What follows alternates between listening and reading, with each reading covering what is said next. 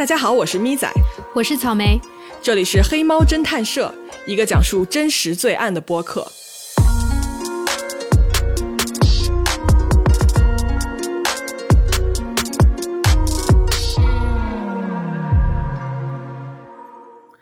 Hello，各位啊，欢迎大家来到这一期的黑猫侦探社。嗯，那个前几期呢，我们的节目啊，这个才艺。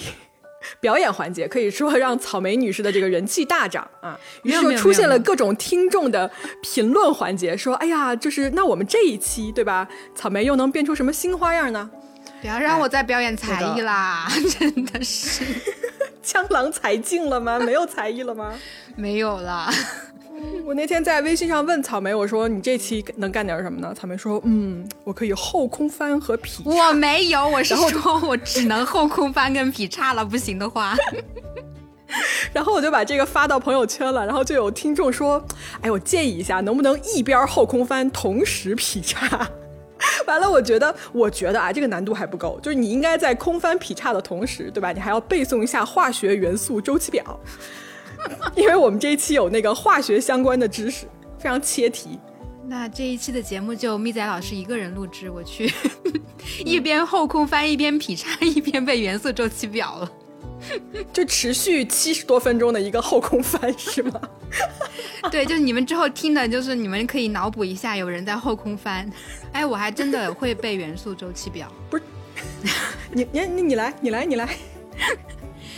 呃，氢氦锂铍硼碳氮氧氟氖，哒 哒哒哒哒哒哒哒哒哒，就不记得了后面。嗯，但是前面一句你真的是记，这是刻在 DNA 里面的，你没背过吗？你上学的时候背这么多呢？没有。嗯，我文科生。文科生，理科生不是啊？你没分班之前你也要背啊？要背吗？我不记得了，那 就说明就没有背。对。哎呀，哎，对，还要跟大家说一声啊，就这一集的话。你们可能会听到我的声音，就是鼻音特别重，啊，为什么呢？因为这个春季嘛，对吧？春暖花开，然后过敏季又开始了，我整个人现在就是生不如死。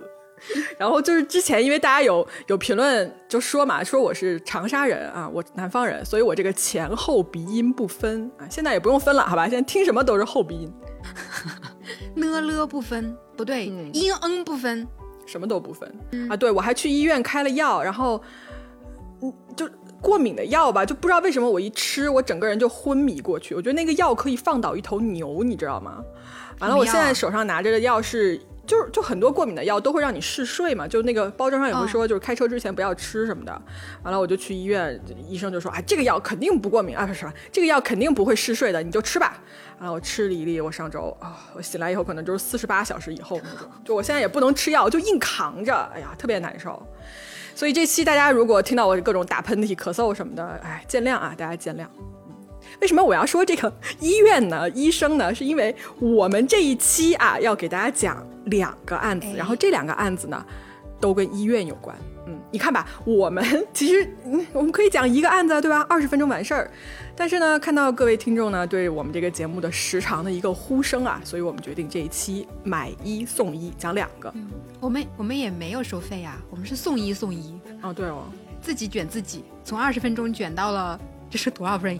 我可我感觉要一个小时二十分钟了。嗯，对我我昨天还在看，就是我们之前的那个哪一集，就是十五分钟还是二十分钟？然后你看看现在七十九分钟，然后我就觉得我们为什么要这么卷？自己卷自己。对，哎，好了好了，不闲聊了啊！来，我们来正式开始今天的案子。好，这两个案子呢，其中有一个啊，呃，怎么说呢，是悬案啊，或者是说它是一个没有办法解释的事件。嗯。然后第二个故事是一个已经破获了的案子。嗯。然后在节目我们讲第一个案子之前啊，我还要跟大家 聊一聊，就是黑猫影评社的例行时间又到了。就是我不知道大家啊，反正我特别喜欢看医疗类的案子，然后看剧。看剧我也喜欢看同样的类型，对对对，美剧很多这种医疗剧啊，而且我觉得很多医疗剧特别像是破案类的，就是它它非常的带有悬疑的质感。对，那个豪斯医生，不知道你看过没？看过，倒背如流。哦，是吧？我真的觉得它特别像破案的，而且它原型就有点像福尔摩斯。嗯嗯嗯，就它每一个开头。呃，会先讲一个人突然得了某一种疑难杂症，然后送到豪斯这里嘛，然后他就开始做各种测试，然后还会去那种病人家里面看他吃过什么、喝过什么、见过什么人，然后他的生活环境是什么样子的，嗯，然后最最后再通过一种专业的推理吧，算是，然后去破案，就医疗界的柯南，福尔摩斯，福尔摩斯是是是，豪尔摩斯。而且而且我还学，就是因为那个剧很早了吧，零四年的一个剧，嗯，那个时候学会了好多医学单词，什么 MRI 也是第一次在那听的。嗯，零四年你应该刚出生没没几年对吧？就是大家都 你也没出生几年呀？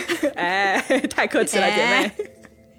好，其实你看我啊，就是我我特别喜欢一个医疗剧，叫做《实习医生格雷》。嗯，我也看过，也追过，超好看的。嗯，我为什么提这个呢？是因为我们今天的第一个案子啊，他在《实习医生格雷》的第三季里面有个一模一样的剧情，而这一集啊，就是编剧也自己说了，确实就是取材于我们今天的这个真实的案例。然后这个病人啊，他的死亡以及所引发的这个连锁反应啊。被称作是几十年来最神秘、最耸人听闻的这么一个医学悬案。好，时间呢，我们来到一九九四年的二月十九号，地点呢是美国的加州。这天晚上啊，在八点一刻左右，嗯，在这个南加州啊河滨市的一家综合医院呢。有一位年轻的女性啊，她被推进了这个急诊室。这位女性呢，她的名字叫做 Gloria Ramirez 啊，她很年轻啊，三十一岁。这个人呢，嗯，没有什么很特殊的，她就是住在这个附近的一个普通的不能再普通的这么一个女人了啊。她有丈夫，有两个孩子。当时啊，他这天晚上被送过来的时候，是因为他嗯，就是有严重的心悸，就是呼吸非常不稳定，然后心跳的非常快。然后当时医生给他查体的时候啊，就是问话嘛，他也只能是那种就是简短的用就是蹦字儿或者是就是词来回答，他没有办法，已经没有办法连贯成一个句子了，就看上去还是那种嗯情况还是相当不好啊。嗯，确实送急诊室我觉得没有毛病。嗯，是怎么回事呢？他自己本身是有什么病还是什么？对他这个人啊，他其实患有宫颈癌，然后他当时确实已经在接受这种癌症的治疗了，所以。他被送到急诊室以后呢，医生啊就发现他当时有一个什么症状啊，叫做潮式呼吸，啊，潮式呼吸是什么意思呢？就是说这个人的呼吸啊，他就跟潮水一样，就逐步减弱到停止，然后他又逐步增强，就这两者交替出现，周而复始，就像一个潮水涨落的那个样子。就这种症状呢，它多见于就是中枢神经疾病，然后脑循环障碍或者是中毒等等的这种啊患者身上。另外呀，这个 Gloria 呢，它还伴有心跳过速，也就是就是字面意义上的嘛，对吧？心跳速度就是超过了一个正常的范围，然后它的这个血压呀也是直线下降。所以呢，这个时候啊，医护人员在当场呢就给她注射了啊地西泮啊，然后一个米达唑仑和一个劳拉西泮，嗯，都是一些用来镇静的药吧，算是。嗯，对，特别是我刚才最后的那个劳拉，对吧？啊，这个这个药，反正我是不太陌生啊。就如果去看精神科，睡眠不太好，医生好像都会开这种药吧，帮助睡眠主要是。对对，嗯。那注射了之后呢？呃，患者有没有平静下来？是这样啊，这个 Gloria 呢，她。接受了这些注射以后，她的治疗反应就不是很好，然后就一直恶化，所以医生就开始试图给她做那种心脏的除颤啊。相信大家这个也也很常见了，在这个医疗剧里面，对啊。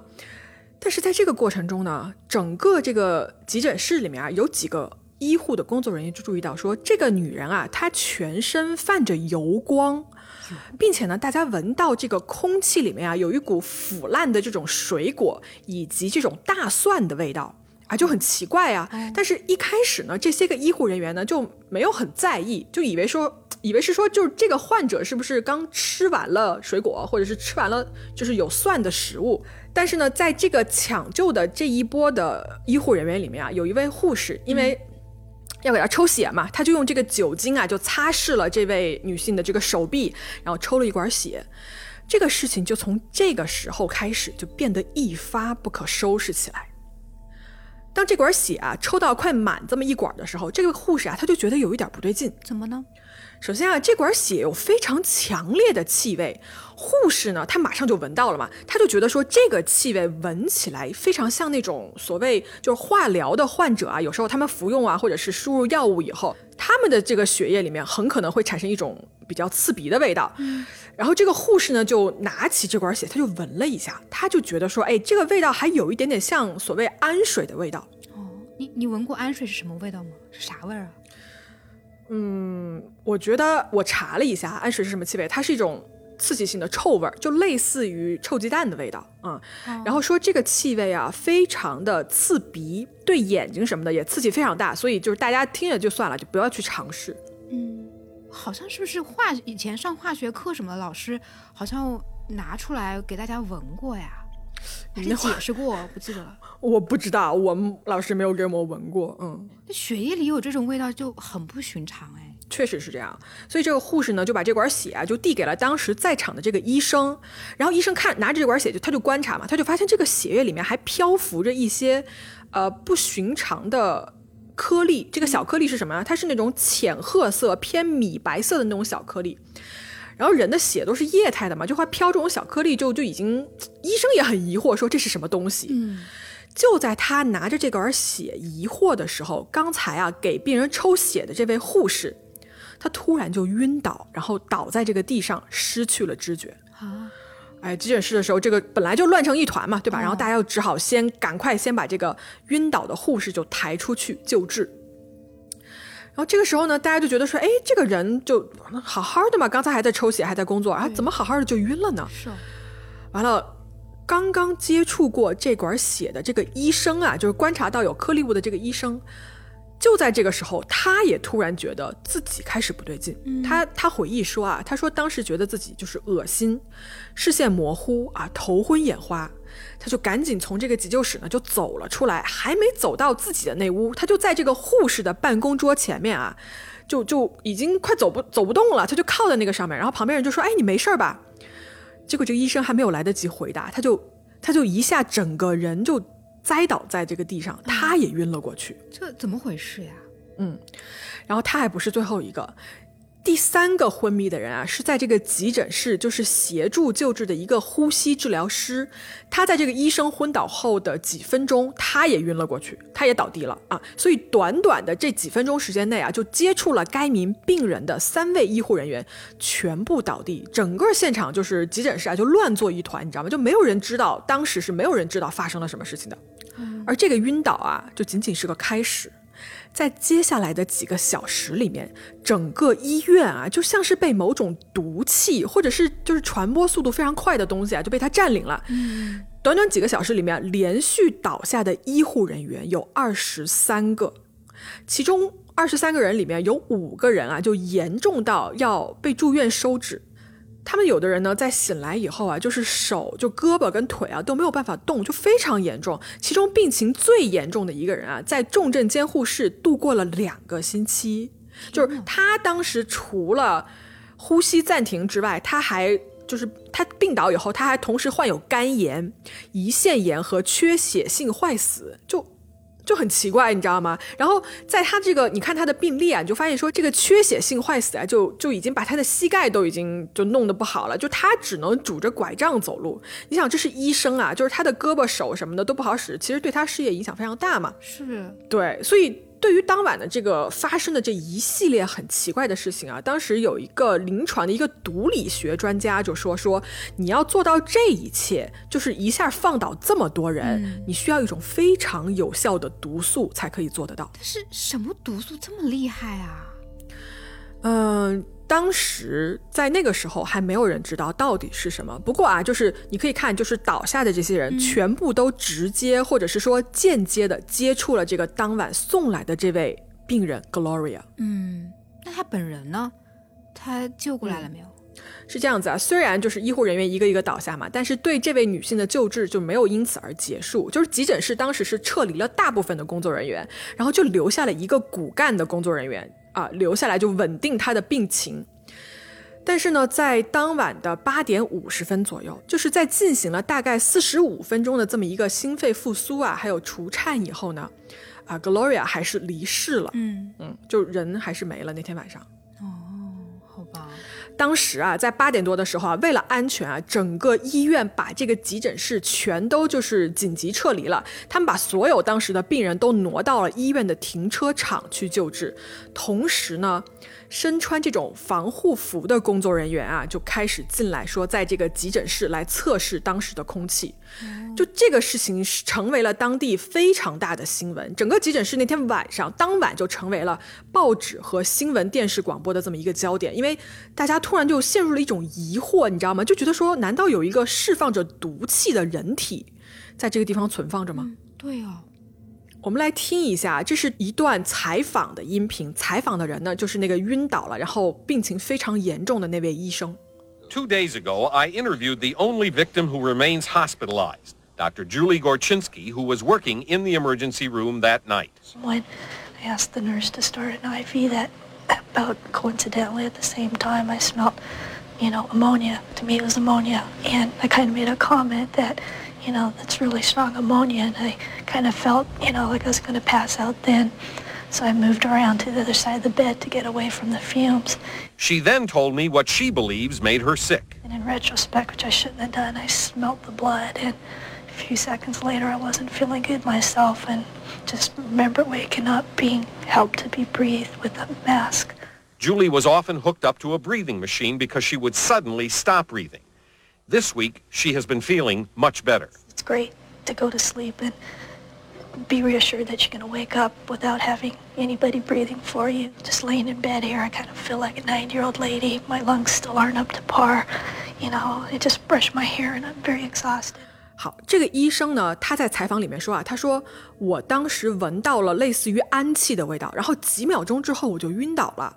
他在采访里，他就回想说嘛，他说：“哎呀，其实我当初我不应该去闻那一管血。”嗯，他现在的状态呢，就是非常的不好，他梳个头都梳不了，就觉得自己特别累，然后肺部呼吸非常困难，就这个人整天只能躺在床上休息。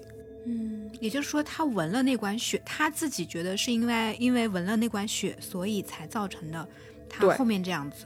对，嗯，好吧，那我捋捋啊，也就是说，一个病人他不知道。释放了什么样的毒素了之后毒倒了一堆人，然后自己也死掉了，是确定跟这个人是有关的吗？而且为什么一个他濒死的一个病人会释放出毒气呢？会不会是某种病毒啊？嗯，特别像某种僵尸片的开始。对，所以这个东西就非常诡异嘛，当晚就出现了这种就很奇怪的这种现象。嗯。于是呢，呃，这个作为这个事件吧，当时这个当地的卫生局啊，就致电给了加州的这个卫生服务部，然后打算对这个案子展开一个详细的调查。嗯，首先呢，他们采访了当晚啊所有在这个急诊室工作的医疗人员，他们在使用了这种所谓标尺化的这种问卷调查以及反复的询问以后，发现啊说。这些晕倒的人啊，首先他们的症状都是一样的，是什么呢？就是意识丧失，对吧？呼吸急促，然后肌肉痉挛。完以后呢，这些人还有一个共同点，就是他们都曾经接近过或者是靠近过这个叫做 Gloria 的病人，并且处理过啊，他这个静脉导管的人症状尤为严重。于是呢，媒体啊就把这位 Gloria 这位女士叫做 Toxic Lady。中文翻译过来是有毒的女士啊，你不能说直译说人家是个毒妇，对吧？就中文就毒妇，还有另外一层引申意义嘛。就在这儿是字面意义上来说，就是说这个人有毒的意思。嗯。于是呢，当天晚上大概十一点多的时候，当地的这个危险物品排查组啊，他们就来了。呃，他们呢就是想排查一些什么呢？就是一些挥发性的这种毒气，有可能是不是有可能还潜藏在这个急诊室的空气里面。他们当时进去以后，就搜索了很多这种有毒化学物质中啊，呃的很多种，比如说硫化氢，也就是被称为下水道的气体吧。它是一种闻起来像臭鸡蛋，但是在高浓度下，就比如说你闻一个一两次，你可能会致死的这么一种有毒的气体。嗯，硫化氢是非常厉害的。对，另外这个危险物品排查组啊，他们也很担心一种叫光气的东西。妈呀，那不是化学武器吗？啊，是吗？嗯，反正这个这个东西我查了一下，就是这种气体啊，它是一方面啊，就是什么用于制备这种有机化学物品的这种一种合法的成分，但是呢，另一方面，这个光气是一种化学战的可怕的武器，它是一种剧烈窒息性的毒气。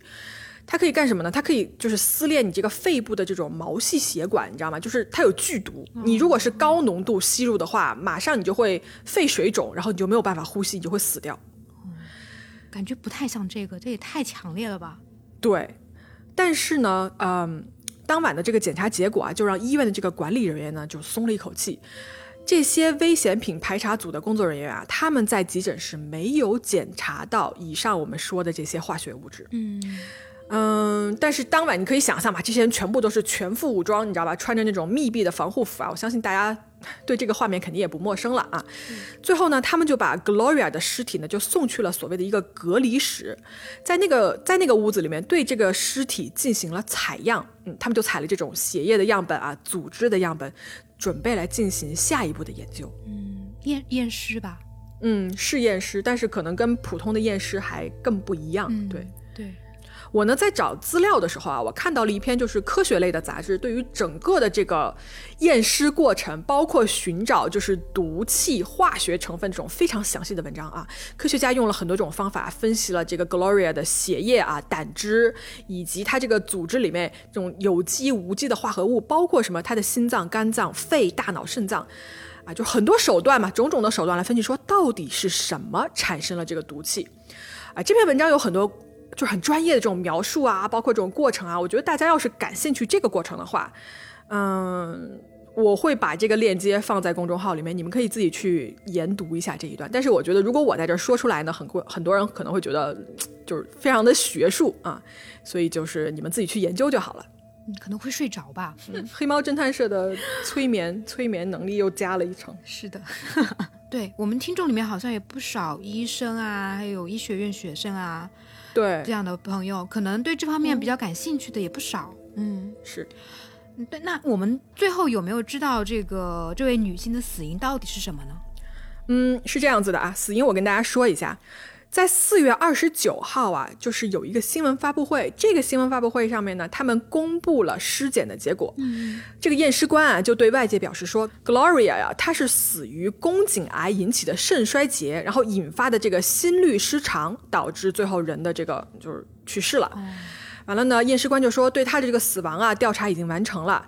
但是，就是为什么医院会有这么多工作人员啊晕倒，在那天晚上晕倒？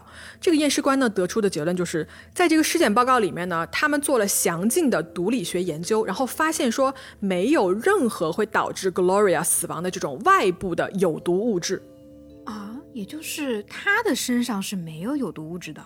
对，就没有发现任何的有毒的东西，就是你没听错。但是这个结果啊，就没有一个人信服，你知道吗？就虽然。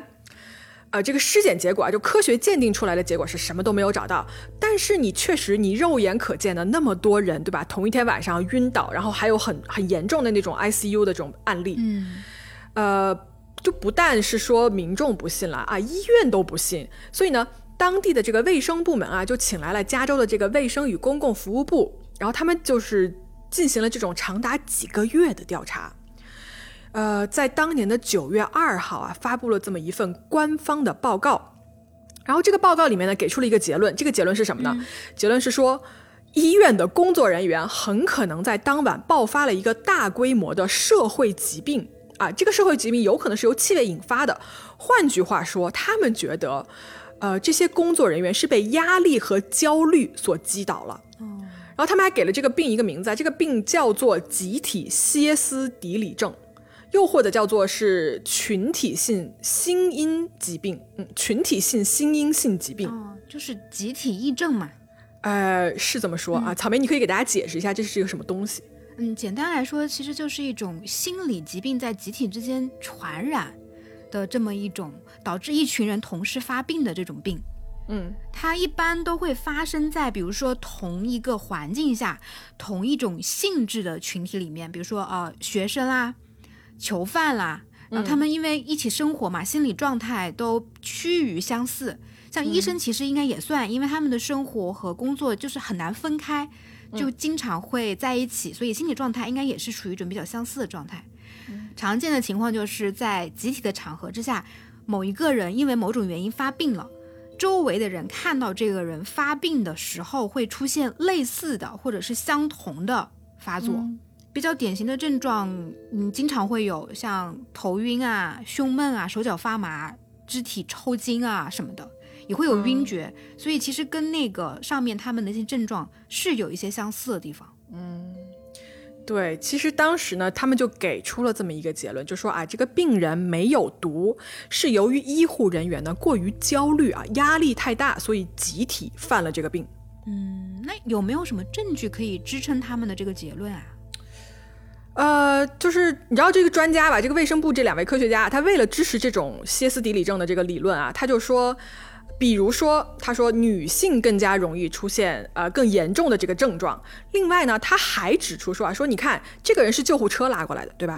那救护车上呃救治过他的护理人员就没事儿，因为你想在救护车上的时候，呃，他当时也给了他静脉注射，也碰触到了这个 Gloria 她的皮肤和血液，但是为什么这些人就没事儿呢？哦，是哦。嗯，所以这一下吧，这个事情就就反转了。就难道是说这个病人没有问题，而是急诊室的这些个医护人员集体就因为压力所发病？首先呢，这个事情就这个结论公布出来以后啊，住在 ICU 的这个住了两周的这个医生他就不干了啊，他就拿着自己病历说：“你你看看我这像不像是歇斯底里症？”他说：“我突然还患上了肝炎，还有缺血性坏死，这怎么可能是你们说的那个病呢？对吧？你们没有检查到，不代表它不存在呀。”嗯，是哦。而且啊，就是当晚在场的很多医生跟护士啊，他们就纷纷也一起来谴责这个所谓的就是大规模的集体歇斯底里症的这么一个结论。同时呢，因为就是很多医生在这个东在这个中间受到了身体的这个伤害嘛，他们就对这个医院综合医院对这个验尸官办公室还有其他几家相关的公司啊，就提起了这么一个集体的诉讼，要求赔偿六百万美金。于是呢，两边呢就争论不下，因为你想，确实就是谁也不服谁。但是当晚到底发生了什么？我觉得它是一个很大的谜团，因为大家都很疑惑。Gloria 的尸体啊，因为这件事情被三次尸检，就是为了要找出这个答案。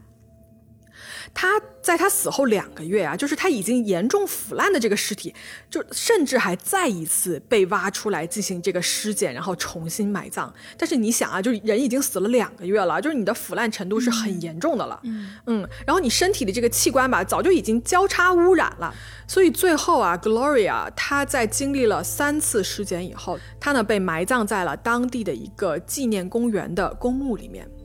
但是他的下葬并没有。把这件事情的讨论停下来，就科学家们啊，对于他的一些就是组织和血液的样本一直在进行研究，然后总是想说试图去提出来一个相对合理，或者是说就是能够让双方都争议不那么大的这么一个，对对对，这么一个结论。嗯，所以我要给大家说一个，就是到目前为止。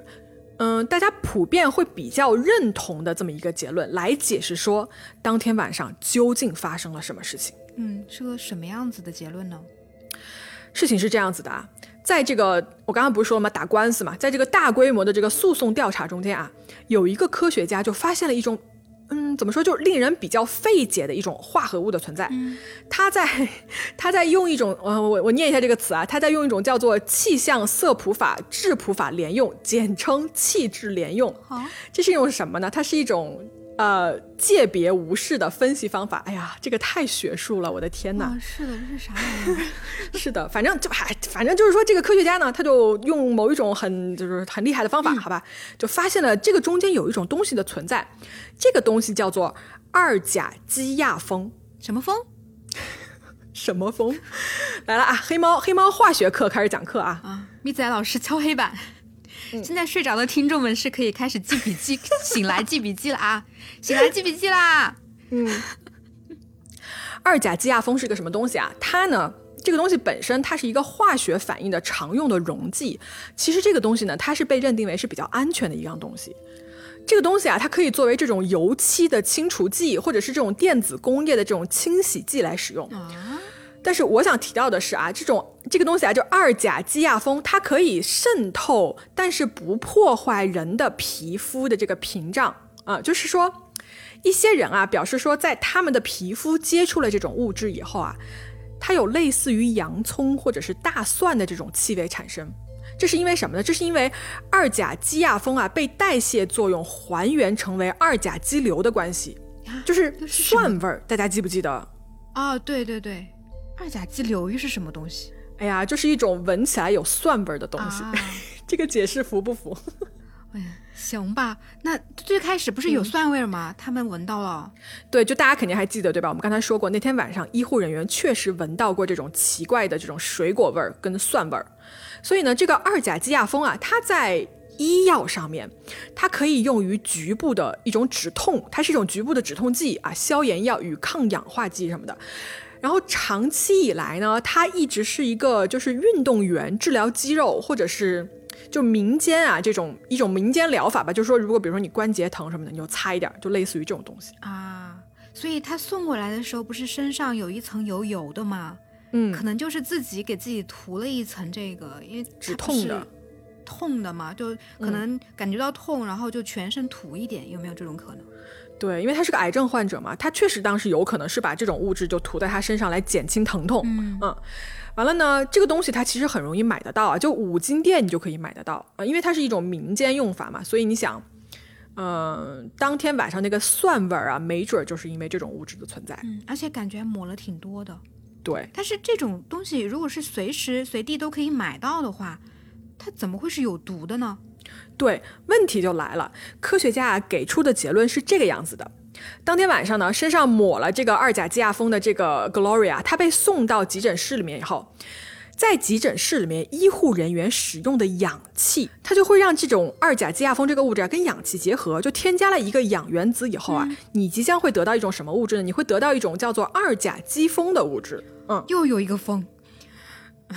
嗨。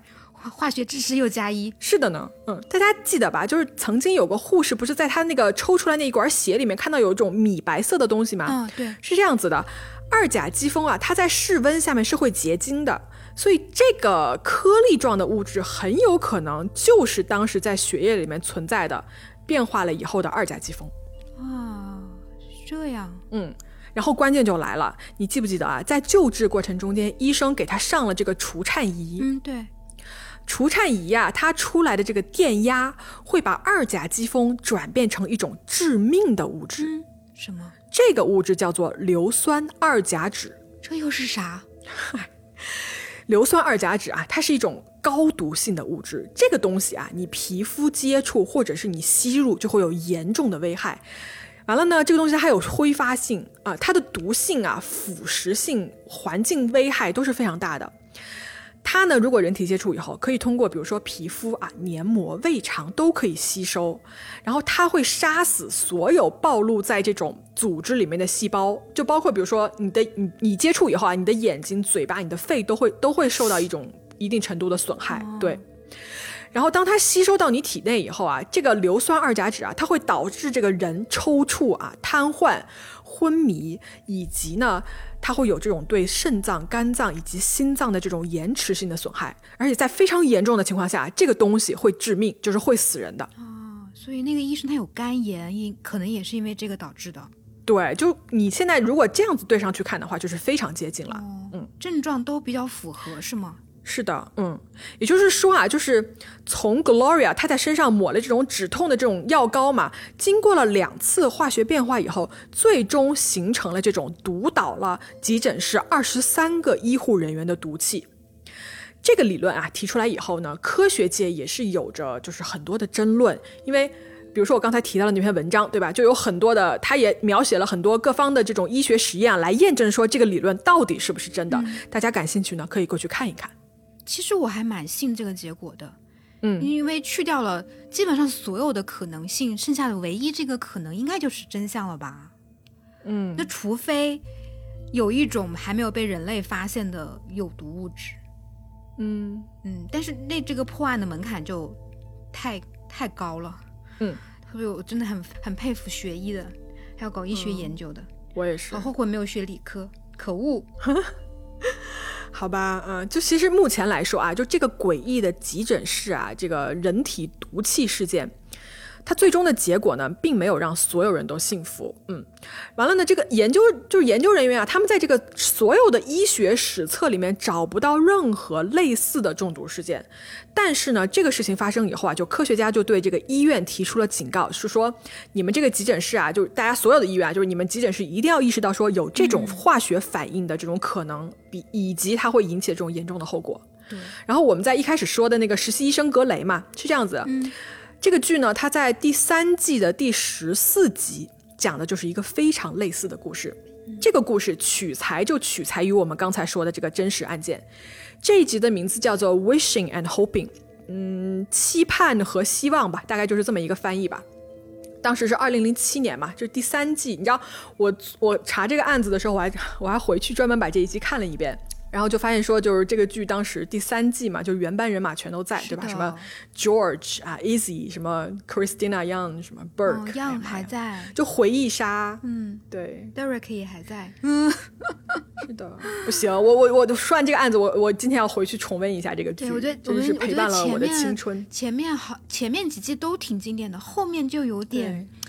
过于就是，嗯，可能是因为走的人太多了吧，就没有最开始的那种感觉了。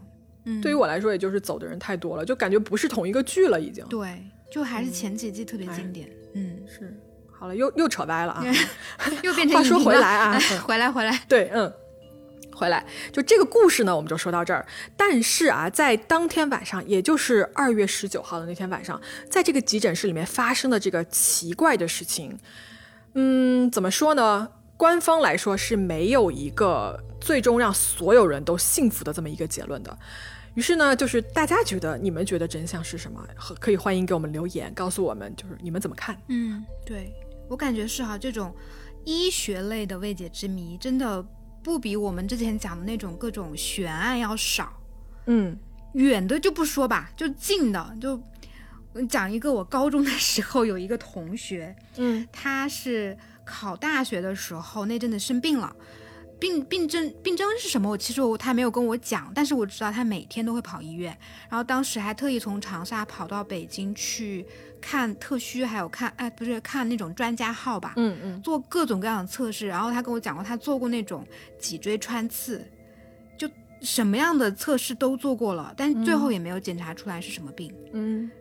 但是后来自己好了，就是这种医学的未解之谜真的是很多的，所以我也想，就是如果呃各位黑猫听众在生活中有没有遇到类似于这种在医学方面的一些未解之谜，也可以在评论区跟我们聊一聊。嗯，于是黑猫侦探社又变成了黑猫医学研究院，是吧？嗯，万能的黑猫。是的，好，说完这么一个悬案啊，就是我们这个黑猫医学研究院呢，又接下来给大家说一个已经破获了的案子。哎，对，这也是一个发生在急诊的故事。对，这个故事呢发生在英国，然后它是一个离奇的医院连续死亡案件。好，我们时间呢跳转到二零零三年啊，地点呢是英国的一个叫做 Banbury 的这么一个城市。这个城市啊有人口大概五万多人，然后他们有一个综合性的一个医院呢，叫做霍顿啊综合医院。我们今天要说的这一系列的怪事儿啊，就发生在这个医院。嗯，什么样的怪事儿啊？从那一年的十二月份开始啊，一直到二零零四年的二月份，在这三个月的时间里面呢。这个医院的事故急诊科接受治疗的十八名患者，全部都出现了呼吸停止、呼吸衰竭啊！又是同一时间吗？呃，它不是同一时间，它是几个月来陆陆续续发生的。哦，那都是一些什么样的患者呀？嗯，这些患者吧，就都不是那种就是危重患者，你知道吗？就是那种完全可以治得好的人，或者是说进来的时候他问题并不大啊。进来的时候，比如说。打个比方，就是那种小的外伤啊，需要缝个针，或者是当天晚上肠胃炎什么这种小病小痛。但是呢，他们到医院之后啊，突然一下就无法呼吸了，又或者是那种手术恢复的差不多啊，可以出院的病人，在急诊室待了一会儿以后，啊，本来这个各项指标啊都是已经好转了的，但是只要到这个科。这些病人的情况就会急转直下，就没有人知道是为什么。然后这种奇怪的状况重复出现了十八次，具具体是个什么情况呢？啊，我跟大家说一下，就是这十八次里面这些患者的一些具体情况吧。比如说啊，就是有一个患者叫做呃 Harold，他是六十五岁，然后他是患有这种肺气肿啊，这个肺气肿呢是一种慢性的肺病嘛。嗯，可是他当时没有那么严重，他只是偶尔会觉得有些呼吸困难，没有到这种濒死的这种程度。完了呢，他也是在治疗中嘛，所以他的这个私人医生呢就说啊，你要不去这个霍顿的这个综合医院做一个系统的检查。他就入院以后啊，他先是做了一系列的这种检测啊什么的，但是呢，他在检测的过程中啊，突然就咳嗽的非常厉害，然后就越来越严重。于是当时的这个医务工作人员啊，就立即对他进行这种人工呼吸啊。当然啊，这也是处理这种肺气肿患者一种比较常规的操作了。可是呢，当场这个情况严重到啊，这个病人本人完全没有办法自主呼吸啊。不过幸亏呢是当时抢救的比较及时，所以他就是救活了啊，他没有死。嗯，可是当场的这个医护人员啊就觉得有点奇怪，因为这个人他进来是好好的，他只是来做一个常规的检查，而就在短短的几分钟之内就差点死了，就是这是为什么呢？怎么回事呢？另外啊，还有一个叫做呃 David 的这么一个患者，他当时是五十三岁，入院的时候也是身体健康，但是进来没多久就呼吸就突然停止了。嗯。下一个患者呢，同样也叫做 David 啊，他是一个七十七岁的患者。你想，七十七岁确实年龄比较大了嘛？但是他进来的时候，他的健康状况其实怎么说，在他这个年龄段来说，已经是相当好的了。他当时当天晚上是人躺在这个急诊室的时候，突然间呼吸停止了，就没了。嗯，闹鬼吗？对，就医护人员就也觉得很不对劲嘛，他们就当时立马对这个人。安排了一个药检，就发现啊，他的体内有一种叫做米达唑仑的这种镇静剂的痕迹啊，又是对镇静剂，嗯，对。但是奇怪就奇怪在说，医生就完全没有给他开过这个药，嗯啊。接着中招的下一个人呢，叫做 Robert 啊，这个人是一个五十一岁的男性患者。他吧，哎，这个人怎么说呢？他确实自己作的啊。他吃了一堆止痛药，然后他喝了一大瓶烈酒啊，然后他就入院了，对吧？大家不要学啊，就吃药跟喝酒是绝对不要混在一起的。嗯，对，吃药不喝酒，喝酒不吃药。对，没错啊。所以其实当时这个 Robert 呢，他情况不太好，但是不至于说这个人要死了，你知道吗？嗯。可是他也是突然间就呼吸停止了，虽然啊，他最后也是被救回来了，但是事后他回忆起这一部分经历的时候，他觉得非常的可怕。呃，他回忆说，他说我感觉我突然一下就没有知觉了，就是瞬间丧失知觉啊。但是就是幸运的是，最后还是因为他人还是在急救室嘛，就是立马又被救活了。嗯啊，这个急救室到底有什么东西啊？对啊，接下来一个人啊，呃，一个受害者叫做 John，这个人呢六十多岁了，他在这个急诊室也是突然间陷入了昏迷，而且他一昏迷就昏迷了六天，整整六天。救过来了吗？他是救是救过来了，就是他昏迷了六天以后他就醒过来了嘛，但是他醒过来以后身体就开始变得非常的不好，就这个人后来在没几年他就他就去世了，就死掉了。嗯。我们刚才说的这些人啊，都比较幸运，就是说危机的时刻啊，他们还是从这个死亡线上就是被救回来了嘛。但是呢，就有人是很不幸的，第一个死亡的案件就发生在一个叫做 Anthony 的这么一个人身上。这个人呢，他六十七岁啊，也是一名男性。他跟以上所有的人都是一样，就是进来的时候事情不大，但是他进到这个急诊室里面以后，突然就呼吸停止了。但是不一样的是呢，这个人最后没有被抢救过来，他不幸身亡了。下一个死亡的病人啊，叫做 David，嗯，他是一个七十七岁的一个糖尿病患者，他同时还患有这个心脏病啊，嗯，这个人他是经常来医院打胰岛素的，因为他糖尿病嘛，这是一个很正常的治疗。结果呢，夜班护士在交班的时候，就所有一切的这种监监护的数据什么的都是非常正常的。结果刚交完班啊，早班护士刚来。人就不行了啊，呼吸就停止了，所以最终呢，他也是不幸去世了。医院啊，在对于他的这个尸检结果显示啊，这个人的体内也同样发现了这个米达唑仑，也是就是镇静剂嘛，我刚才说过了，一般是让病人平静下来的药物。可是问题就来了，这个病人对吧？这个过来打胰岛素的这个人。他完全不需要做任何的镇静，就不是说他整个人很狂躁或者怎么样，他就是躺在床上，也没有什么就其他的症状，那就奇怪了，就说这个药到底是哪儿来的呢？都这么这么多这么不寻常的案例，难道医院没有开始想要调查一下吗？或者报警什么的？其实我觉得，首先就急诊室死人是一个可能是比较常见的事情，就是一定是发生到一定的量以后，大家才把说，哎，这一系列事件联系起来，然后开始调查，对吧？是，嗯，就是确实啊，你说的很对，就是当时医院就已经开始觉得说这个事情不对劲了啊，直到呢。有一个病人的出现，这个病人叫做 Timothy 啊，然后这个人被送到医院是为什么？他是因为他胃疼啊，结果呢，在他的这个尿检结果中发现啊，他的体内多出了很多种医生完全没有开过处方的药物啊，包括我们上面提到的这种镇静剂，对吧？米达唑仑，然后还发现了另外一种药，这个药叫做维库溴铵啊，这个字读铵三声，我刚刚查了一下啊，铵铵铵，它是什么呢？它是一种。它是一种麻醉药，呃，临床上是用来做手术麻醉或者是这种全麻气管内插管用的。哦，那需要很那需要很专业的人来操作吧？这种麻醉什么的，而且就是就处就你哪来的药啊？对吧？对，就只有医院的人能拿到啊。是，而且或者医生什么的，是不是有什么人偷偷的给他们下药，或者是医生护士操作不当之类的呢？嗯，就很奇怪嘛。然后医生呢发现了这个尿检结果这么不对劲以后，医院就开始召集了三十多个啊，就是比较重要这种工作人员来开会，就说一块来看看这个案例，就说到底是怎么怎么回事，就这种奇怪的药物怎么会出现在这个病人的体内的？嗯，这些人开会啊，商讨完的结果就是这个东西一定是人为的，就是有人故意这么干的。对，那就奇怪了。就是说，如果真的是人为的话，他的目的是什么呢？是无差别杀人吗？啊，就不清楚嘛。但是当时医院就非常的恐慌，很着急啊，就立刻就报了警，然后让警方来开始参与调查。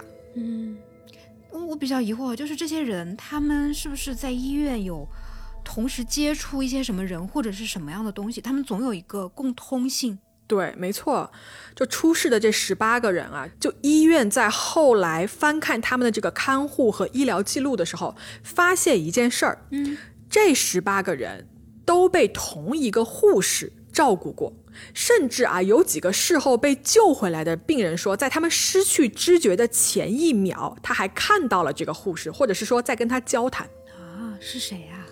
这个护士是一个叫做 Benjamin Gann 的男护士。这个 Benjamin 是一个什么人呢？他呀，出生于一九八零年啊，他是一个本地人。之前呢，他是当过兵的。这个人呢，他在一九九九年的时候啊，开始决定说我要学习这个护理专业。嗯，在学校的时候啊，Benjamin 是这种实践课，就是动手能力很不错，但是理论课不怎么样的这么一个学生啊。媒体呢，在事后啊，采访到了 Benjamin 的父亲 Mike。他说啊，他说儿子是一个比较外向的人啊，喜欢户外运动啦啊，喜欢冒险跟挑战。嗯，所以你看他的这个履历的话，他在这个护理专业毕业以后啊，他在二零零三年的四月份注册成为了护士。在同事的眼中呢，这个人是一个很聪明的人，但是啊，他平常有一些喜欢逞能。逞能怎么说？嗯，是这样子的，因为他在医院嘛，就刚起步，他是由这个见习护士做起的，所以呢，他的大部分工作内容就是在照看这些非危重的病人啊。这个工作在他看来，可能就觉得有点无聊，因为你想，他之前当过兵，对吧？他当兵的时候去战场啊，Benjamin 他是那种觉得拯救生命啊，是可以让人这种肾上腺素激增的那那种人，你知道吗？所以。但你想想，他在医院的工作，每天无非就是给人量一下血压呀，啊，拿一下药啊，对吧？扎个针儿啊什么的，他可能就觉得啊，就太无聊了，就这个刺激度不够。嗯，完了呢，同事也说啊，就只要这个急诊室啊有那种很紧急的急救场合，Benjamin 这个护士就特别愿意过来帮忙啊。特别呢是说什么呢？这十八次之前这十八次呼吸暂停的这个紧急情况，Benjamin 貌似总是在这个附近帮忙，并且啊，他的脸上有一种很奇怪的满足的表情。我去，这太诡异了吧？嗯，警方的调查呢，其实没有花几天，因为你知道吗？正好是在警方调查的这几天啊，这个 Benjamin 他休假了，他不在医院上班，他就住在了他的女友家。在警方调查了几天以后，也就是当年的这个二月九号这一天是一个周一啊，警方就觉得说这个 Benjamin 有重大的嫌疑，就决定收网来逮捕他。三天吧，这个效率还嗯挺高的。嗯，不过话说这个时候 Benjamin 在做什么呢？他是这样的，他这天早上啊，周一的早上，他正要跟这个女朋友啊一块出门上班，结果呢，他穿外套的时候呢，就把手啊就伸进这个口袋，嗯，他突然从这个口袋里面摸出了一个上一周他从医院啊带回来的这个这么一个注射器，是这样子的啊，就是从医院往家带注射器这件事情是一个很大的禁忌。就是是不允许的，所以这一会儿呢，这个 Benjamin 就很紧张。完了呢，女朋友就安慰他说：“哎呀，就没事儿嘛，反正你你不是正好你要回去上班嘛，对吧？那你回单位以后，你就直接放到那个医院的，就是有一个那种注射器的回收箱。他说你就放那里面也行了，就是那谁还能发现呢，对吧？就是天知地知你知我知嘛，就是你这种小事儿，就是混过去就混过去了啊。于是呢，Benjamin 就穿着这个外套啊，口袋里呢就装着这个不小心带回家的这个注射器，他就回医院上班了。”到了医院门口的时候啊，他第一眼就看到了在医院的警察。我跟你说，这个人啊，果然就是做贼心虚，你知道吗？他就觉得说，哎，这会我想跑肯定来不及了，对吧？他下意识的第一个动作就是把口袋里那个注射器啊，那个里面其实还残留了药水，他把那个药物啊就直接就是打出去了，就打在了他这个衣服口袋里面。那也没啥用吧？嗯。就怎么说呢？就这个操作吧，就傻了吧唧的。我觉得，就是有什么用呢？你打在衣服上，跟你装在注射器里面不都一样吗？都能找着吗？查出来。对，所以警方呢立刻逮捕了他。逮捕了他以后呢，就搜索他这个口袋啊，就发现了这么一个空的注射器，就说这是什么东西。然后 Benjamin 就说啊，没啥，啥也不是。但是呢，警察再一搜，发现说，哎，你这个外套口袋里面怎么湿了一块儿？于是呢，他们就把这个衣物啊就拿过去化验。结果呢，化验的结果显示啊。Benjamin 那个注射器里面装的就是这个维库溴胺，就是所谓我们刚才说那个全麻手术，对对对，麻醉剂、镇静剂。嗯，虽然呢，就是到此刻来说啊，就从技术上来讲的话，Benjamin 其实没有违反什么特别严重的规定，因为你想，就是医务人员啊，就是在不小心的情况下把口袋里面的一些什么医疗设备带回家，其实就是很经常发生，哎呦，不能说很偶尔会发生吧？对对对，偶尔会发生。但是你说啊，当这个 Benjamin 看到警察的时候，他清空注射器的这个这个行为，就说明啊是有什么东西让他惊慌失措的，对不对？就说这个人心里有鬼。对，肯定有鬼。嗯。于是呢，警方在继续的搜索里面，就是他们去搜了这个 Benjamin 的公寓，还有他女朋友这个公寓，他们就发现了一堆的处方药啊，这个处方药都是来自于这个霍顿这个综合医院的。Benjamin 呢，就是他承认说，我偷，我确实是偷了这些药物，但是这些药物是仅供个人使用的，就是我自己用的啊。在这个当下，就是这个时候，Benjamin 他其实并不是很担心，因为你想，你警方查出了什么呢？对吧？毕竟你就是偷药而已呗，你就查出我一个偷药，那顶多就是个盗窃罪呗。嗯。但是警方也不傻，就是在审讯过程中啊，Benjamin 他确实，嗯，他开始承认说，他说我确实没错，你说的啊，这十八个患者啊，包括里面两个死去的患者，每一个人我都照顾过。但是呢，Benjamin 他否认说自己有任何的不当行为。他有一句原话呀，很有名，就是他跟警方说，他说 I seem to have a jinx，什么意思呢？就是翻译过来，他说我觉得自己总是有一个厄运吧。这样说法我感觉就是背时，对，就是背时。就这句话什么意思啊？他解释说，只要他一值班，就一定会有病人病危，所以他觉得说啊，这不是个厄运，这是什么呢？那不可能是背时喽？那确实，你不翻译一下？不翻译，长沙话不翻译，不可能是背，不可能是背时，这不可能是厄运嘛？嗯，对对对。但是这个 Benjamin 他很狡猾，他在警方的这个讯问过程中间呢，他试图去使用这种大量的这种医学术语啊，想去混淆警方的注意力啊。然后他还辩解说，他说，哎，你看这么多医务人员跟他一块儿工作，哪怕我想就是下这种呃就是有毒的这种药物什么的去害别人，我根本没有这个机会啊啊！所以这十八个人发病就全都只是偶然，这就是碰巧，哪有那么巧的事儿啊？那警方有没有挖出一些什么其他的，比如说他的作案动机啊之类的？嗯，对，就关于作案动机这件事情啊，啊 Benjamin 首先他是一直否认的，所以警方没有办法从他的嘴里面挖出来什么。但是啊，根据 Benjamin 在医院的同事来描述啊，这个人在上班的时候，当他的这个病人啊，他照顾这个病人呼吸停止的时候，Benjamin 呢就会看起来兴高采烈，然后就去全身心的投入到救人的这么一个工作里面来。嗯。甚至啊，他还跟其中的一个医生啊就吹嘘，他说：“你看啊，只要我值班，就一定会有人从这个死亡线上被救回来。”嗯，如果是朝正面看的话，这个人其实是很热爱自己的工作的这么一个人，是吧？如果如果说你从另外一个角度来看的话，就感觉有点怪怪的，就先害人再救，先害你一把再救你一把，对吧？嗯，对，就是。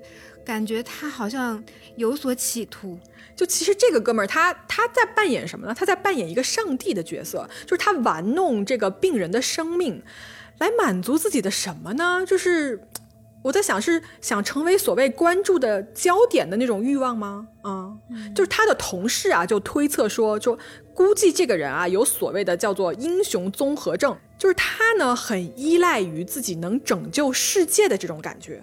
嗯，一般。这样子的人啊，他们会做什么事情？他们会故意的去创造这种紧急的情况，因为在这种紧急情况下，他们就可能会成为英雄，他们会非常享受啊，就所谓救人成功以后得到的就是人们的这种称赞啊和嘉许。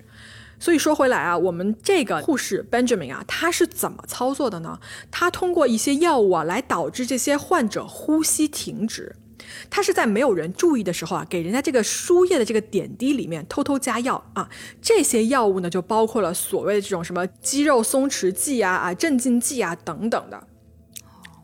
对我我我是有查到过，有一个护士他会用一种叫做琥珀胆碱的一种肌肉松弛剂去杀人，因为这种药它非常难被发现。对，而且你知道吗？我在找这个案子的时候，我看到啊，就是有一个麻醉师，他指出说，你在被注射了这种大量的这种肌肉松弛剂的时候，你的肌肉嘛，你可想而知就完全松掉了嘛，就甚至连就管你呼吸的那个肌肉都会松掉，就停止你的呼吸。但是在这个过程中间，人的意识是很清醒的。换句话说，就是你不会昏过去，你只是瘫痪无法呼吸，但是你人是完全清醒的。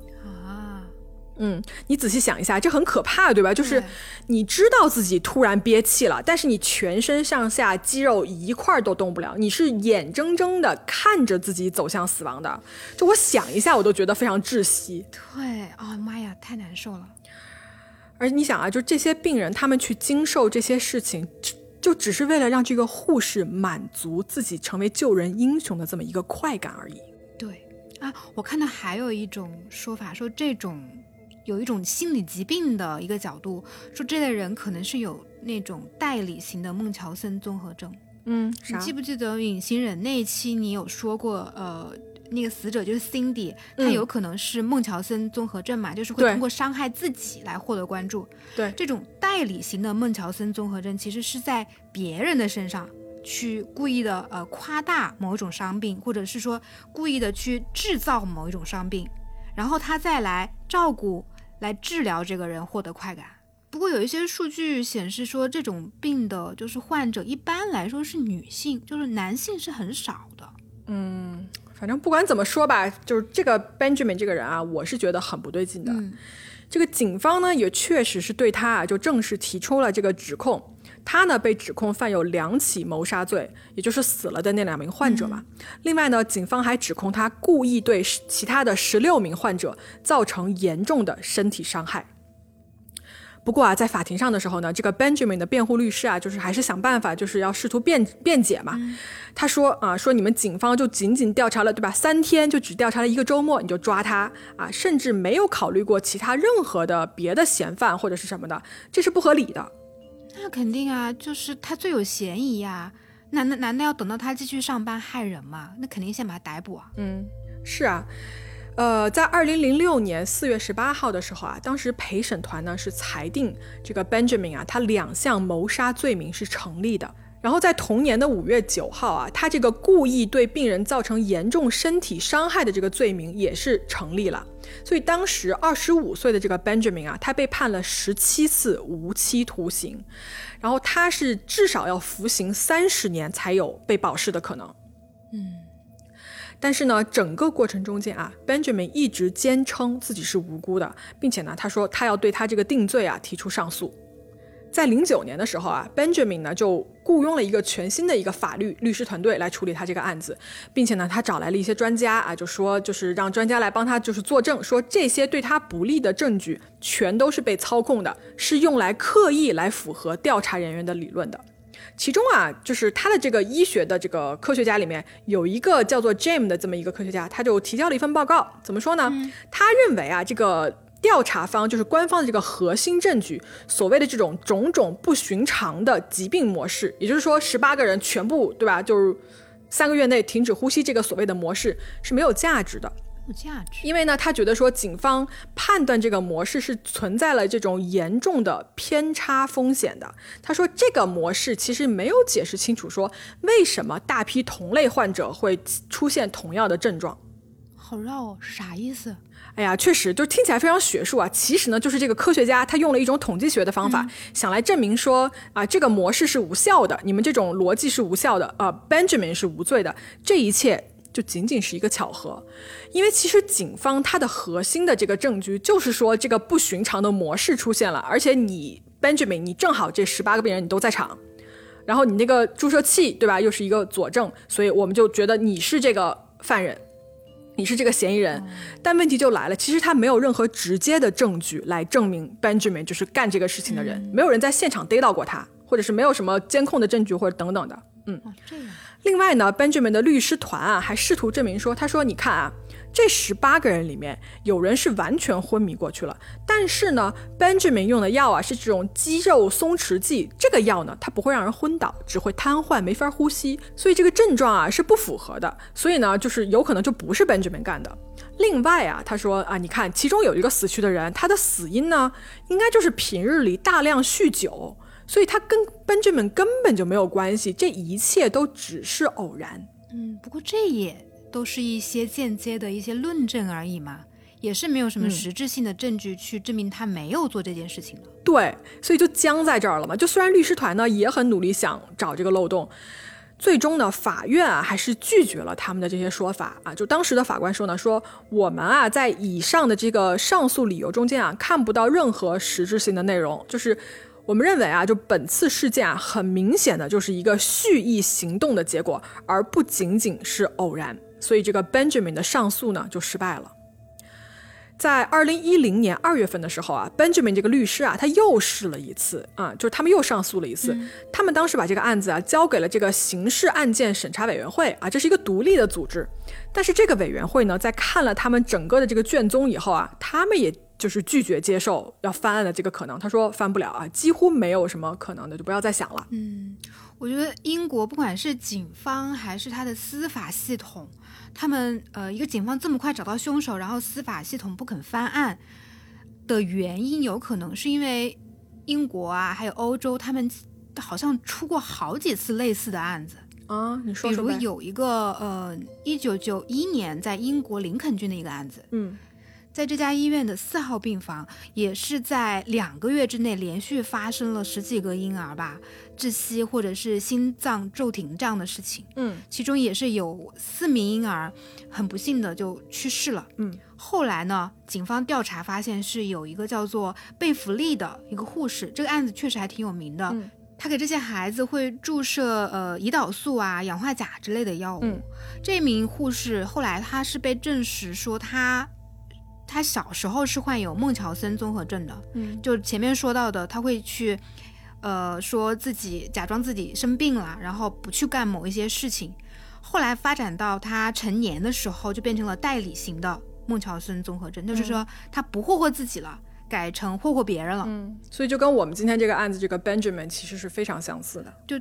特别像，所以我觉得，嗯，英国警方或者是司法系统，他们应该是会参照一些以前的案例来看这个的，就还挺像的。嗯，是这样啊，目前呢，这个 Benjamin 呢，他还是在监狱里面服刑的，然后估计他最早能保释出来也要二零三五年了。但是这个案子吧，在英国民间呢，确实有些人认为啊，它是有争议的，因为毕竟啊，Benjamin 的所谓的这些证据啊，全都是间接证据，所以你不能百分之百证明是他干的。但是呢，就是另外一些人呢，认为说这个东西就已经很明显了啊，特别是大多数的这个医务人员啊，当时的医务人员都非常确定啊，就是他干的。所以呢，我们今天的两个案子都说完了，嗯，不知道大家有什么想法呢？可以在评论区里面聊一聊。或者说，你们印象中有没有就是跟这种医疗啊、医院相关的比较有名的案子？也可以欢迎你们在留言里面提醒我们。然后，嗯，我我还想讲一期，说实话，我很喜欢医疗类的案子。对，医疗类的这种案件，它嗯悬疑啊，然后破案这种感觉特别强烈嘛，嗯，可以引发大家更多的思考，是好。那我们这期呢就说到这儿，然后祝大家新的一周开心啊！不要被花粉过敏所困扰。嗯嗯，今天你怎么不说拜拜呢？我等你软妹拜拜拜拜，